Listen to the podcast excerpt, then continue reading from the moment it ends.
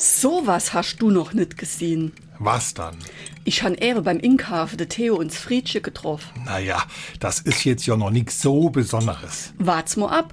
Jeder von denen hat ein eigenes Inkhausfähnchen gehabt. Voll mit Zeich, voll gestoppt bis oben hin. Ah ja, und vielleicht machen die Festchen oder so. Aber doch nicht mit Haarmilch, Duschgel, Klopapier, Kilo weiß Nudele und Konserve.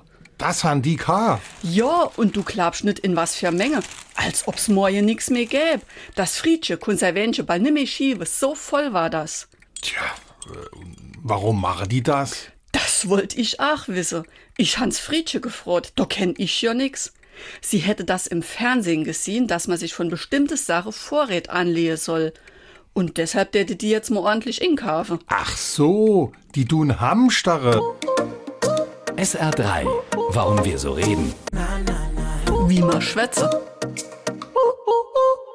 Eigentlich ist der korrekte Begriff für Hamstern Hortung. Damit ist laut Duden das Ansammeln von Bargeld, Lebensmitteln, Gold oder Waffen für Krisenzeiten gemeint.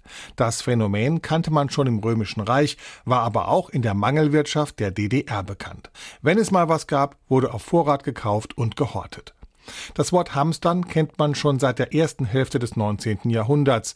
Hamstern war während des Zweiten Weltkrieges und vor allem danach sehr beliebt. Der Ausdruck geht auf den Hamster zurück, der in seinen dicken Backentaschen Nahrungsmittel in seinen Bau transportiert und dort für den Winter hortet. SR3.